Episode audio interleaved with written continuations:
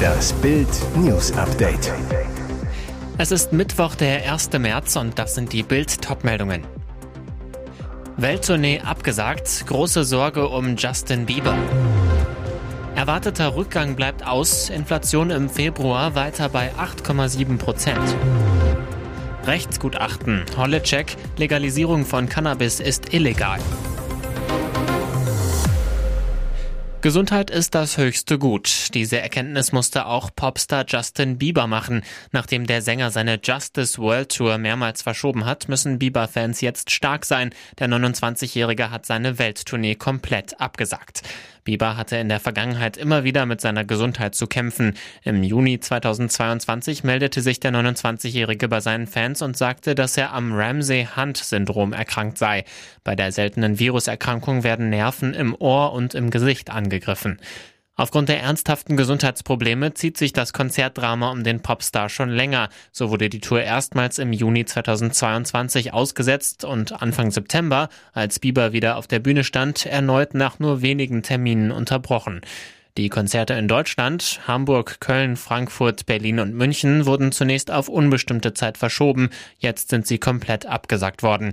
Die Ticketpreise werden erstattet. Dafür müssen sich Konzertbesucher bei den Vorverkaufsstellen melden. Von wegen Rückgang. Die Inflation in Deutschland bleibt auf hohem Niveau. Im Februar lagen die Verbraucherpreise nach ersten Berechnungen des Statistischen Bundesamtes um 8,7 Prozent über dem Niveau des Vorjahresmonats. Im Januar hatte die Jahresteuerungsrate nach dem Wegfall der einmaligen staatlichen Entlastung für Gas- und Fernwärmekunden bereits auf 8,7 Prozent angezogen. Angeschoben wird die Inflation seit Monaten von Energie- und Lebensmittelpreisen. Energie kostete nach Angaben der Wiesbadener Behörde vom Mittwoch im Februar den vorläufigen Zahlen zufolge 19,1 Prozent mehr als ein Jahr zuvor.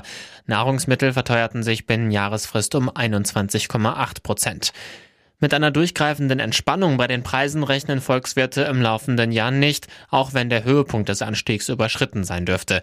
Denn nach Einschätzung von Ökonomen hat die Inflation inzwischen an Breite gewonnen und erfasst viele andere Produkte außer Energie und Nahrungsmitteln. Steigende Löhne könnten den Preisauftrieb zudem anheizen. Dämpfend wirken dürften im laufenden Jahr die staatlichen Preisbremsen für Gas und Strom, die vom 1. März an rückwirkend zum 1. Januar 2023 gelten. Es ist ein wahrer Liebeshammer. Schlagerstar und ARD-Moderator Stefan Mross hat nur drei Monate nach der Trennung von Ehefrau Anna-Karina Wojcik eine neue Liebe gefunden. Bild weiß, der Sänger und seine Freundin kennen sich schon länger. Sie sind beruflich verbandelt. Denn die neue ist ebenfalls im Schlagerbusiness unterwegs. Stefan Mross und sie verbindet also auch die Liebe zur Musik. Gemeinsame TV-Auftritte inklusive. Nur ein Flirt oder mehr. Es scheint ernst zu sein. Bild weiß, beide sind schon im ersten gemeinsamen Urlaub, zeigen sich im sonnigen Paradies sehr innig, verstecken sich nicht. Die neue Freundin, die einige Jahre jünger als er ist, scheint sein gebrochenes Herz zu heilen. Mross Ex Anna-Karina Wojcik ist seit November mit dem österreichischen Geschäftsmann Daniel B. liiert. Kurz zuvor hatten sie und noch Ehemann Stefan Mross ihre Trennung bekannt gegeben, nachdem es in der Ehe schon länger gekriselt hatte. Dass seine Ex bereits so schnell nach der Trennung wieder einen Partner hatte, traf Mross zunächst tief. Jetzt ist er selbst neu verknallt und genießt sein junges Glück in vollen Zügen. Deutliche Warnung vor dem öffentlichen Zugang zu Cannabis. Bayerns Gesundheitsminister Klaus Holleczek hat ein Rechtsgutachten zur geplanten Legalisierung vorgelegt. Holleczek, das Gutachten bestätigt meine Auffassung, dass die von der Berliner Ampelkoalition geplante Legalisierung von Cannabis sowohl gegen das Völkerrecht als auch das Europarecht verstößt. Auch vor gesundheitlichen Folgen warnt Holleczek. Ich kann nicht nachvollziehen, wie eine Freigabe von Cannabis zu Genusszwecken für junge Menschen ab 18 Jahren den Gesundheits- und Jugendschutz verbessern soll. Ich sage ganz klar, ich lehne eine Cannabis-Legalisierung wegen der gravierenden gesundheitlichen Risiken dieser Droge entschieden ab. Möglichkeiten zu einer Verringerung der Kriminalität sieht er nicht. Die Erfahrungen aus den USA oder Kanada zeigen, dass sich der Schwarzmarkt mit einer Legalisierung nicht austrocknen lässt. Der Schwarzmarkt existiert vielmehr weiter. Daneben stellen Probleme in der Marktregulierung, der Schmuggel und der Steuerbetrug den Staat vor unlösbare Probleme. Und jetzt weitere wichtige Meldungen des Tages vom Bild Newsdesk. Mit seinem Skandalbuch Spare wollte Prinz Harry sein Ansehen und seine Karriere beflügeln. Jetzt fliegt er bei Papa Charles raus. Der König schmeißt die abtrünnigen Sussexes aus ihrem britischen Zuhause Frogmore Cottage. Charles III. habe den Räumungsprozess bereits im Januar eingeleitet, bestätigt ein royaler Insider der New York Post. Einen Tag nachdem Harrys Memoiren veröffentlicht wurden, in denen er über die königliche Familie herzieht. Diese Räumung zeigt mit Sicherheit das Ende von Harrys und Megans Zeit im Vereinigten Königreich, so ein Insider zur britischen britischen Sun. Frogmore Cottage, Harrys altes Heim im Park von Windsor Castle, war früher die offizielle Residenz des Prinzen und seiner Frau Meghan. Das Anwesen mit fünf Schlafzimmern hatte die Queen ihnen nach ihrer Märchenhochzeit im Jahr 2018 überlassen. Hier waren Harry und Meghan eine Zeit lang glücklich, bevor sie der britischen Krone den Rücken kehrten und in die USA auswanderten. Der Iran hat die Ausweisung zweier deutscher Diplomaten bekannt gegeben. Das Mullah-Regime in Teheran reagierte damit auf die Ausweisung von zwei iranischen Diplomaten durch Außenministerin Annalena Baerbock in der vergangenen Woche. Das Außenministerium in Teheran teilte mit, die beiden deutschen Diplomaten würden wegen der Intervention der deutschen Regierung in innere und juristische Angelegenheiten des Iran zu unerwünschten Personen erklärt.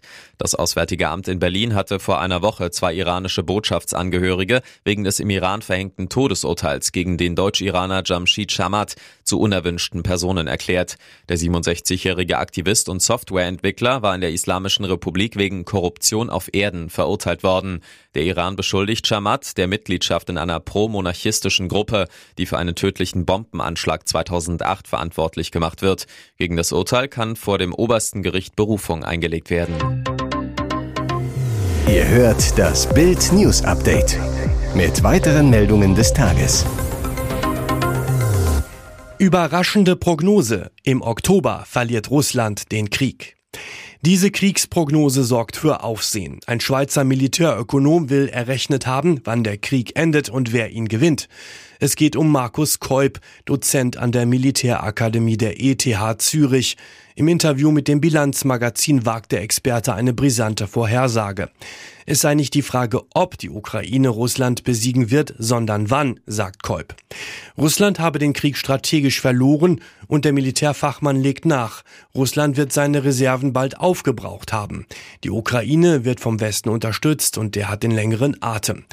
Kolb zufolge sei die Abnutzungsrate der Russen enorm hoch, höher als im Zweiten Weltkrieg. Pro Tag würden die Russen fünf Panzer und sechs Schützenpanzer verlieren. Es ließe sich einfach hochrechnen, wann Russland das Material ausgehen wird. Seine Berechnungen ergeben, im Oktober dieses Jahres wird die Ukraine Russland besiegen. Kolb begründet seine Prognose auch damit, dass viele Panzercrews gefallen sind. Es sei kinderleicht, einen Panzer zu fahren, aber um damit Krieg zu führen, bedürfe es einer monatelangen Ausbildung. Dies könne Russland mit frischen Rekruten nicht tun. Nach der Niederlage, die Kolb vorhersagt, werde Russland technologisch einen so großen Rückschritt machen, dass aus dem Kremlreich ein Entwicklungsland werde. Das gab es bei Bayern seit vielen Jahren nicht. Nagelsmann führt knallhart Maßnahmen ein. Es ist ein kleines Stück Papier, das in der Bayern-Kabine hängt, aber für die Bayern-Profis kann es richtig teuer werden. Bild erfuhr, beim FC Bayern wurde nach vielen Jahren wieder ein Strafenkatalog eingeführt. Initiiert wurde das Projekt von Teammanagerin Kathleen Krüger und Teampsychologe Max Pelker. Die sportliche Leitung um Trainer Julian Nagelsmann, Sportvorstand Hasan Salihamidzic und den technischen Direktor Marco Neppe segnete die Liste mit den Geldstrafen ab. Ist der Strafenkatalog eine Reaktion auf die Undiszipliniertheiten von Leroy Sané, der wiederholt zu spät kam, und Serge Gnabry, der am freien Tag nach Paris jettete? Nicht direkt. Nach Bildinformationen wurde der Katalog den Profis nach dem 1 0 Sieg bei PSG präsentiert. Der Hintergrund, die Bayern-Verantwortlichen wollten den Moment nutzen, um die Sinne zu schärfen. Nach dem Motto, jetzt sind alle Titel drin, jetzt darf es keine Ausrutscher geben. Der wichtigste Punkt ist dabei Pünktlichkeit. Verspätungen werden ab sofort sanktioniert. Beispielsweise kostet es, wenn ein Spieler zu spät auf den Platz kommt. Die Geldstrafen sollen sich im unteren vierstelligen Bereich bewegen, zwischen 1000 und 3000 Euro. Alles zum neuen Bayern Strafenkatalog gibt's auf Bild.de. Hier ist das Bild News Update. Und das ist heute auch noch hörenswert. In der geplanten Pflegereform von Bundesgesundheitsminister Karl Lauterbach steckt der Teufel im Detail. Lauterbach plant bei künftigen Beitragserhöhungen in der Pflege den Bundestag zu umgehen. Auf Seite 23 des Gesetzentwurfs zur Unterstützung und Entlastung der Pflege heißt es, die Bundesregierung wird ermächtigt, den Beitragssatz nach Satz 1 durch Rechtsverordnung ohne Zustimmung des Bundesrates anzupassen, wenn der Mittelbestand der sozialen Pflegeversicherung absehbar das gesetzliche Betriebsmittel und Rücklagesoll der Pflegeversicherung nach 67 Absatz 2 zu unterschreiten droht. Heißt im Klartext, braucht die Pflegekasse Geld, sollen die Beiträge rauf per Rechtsverordnung und der Bundestag bleibt außen vor. CSU-Pflegepolitikerin Emmy Zollner kritisiert gegenüber Bild, das ist ein Freifahrtschein für Beitragserhöhungen, ohne die nötigen Strukturreformen anzugehen. Wir brauchen die Debatten aber im Plenum. Widerstand kommt auch aus der Ampel. Die pflegepolitische Sprecherin Nicole Westig zu Bild. Es kann selbstverständlich nicht sein, dass es aus dem Bundesgesundheitsministerium möglich wird, den Beitragssatz jederzeit weiter zu erhöhen, ohne Beteiligung des Bundestags. Der Entwurf befindet sich aktuell in der Ressortabstimmung und muss dann in den Bundestag.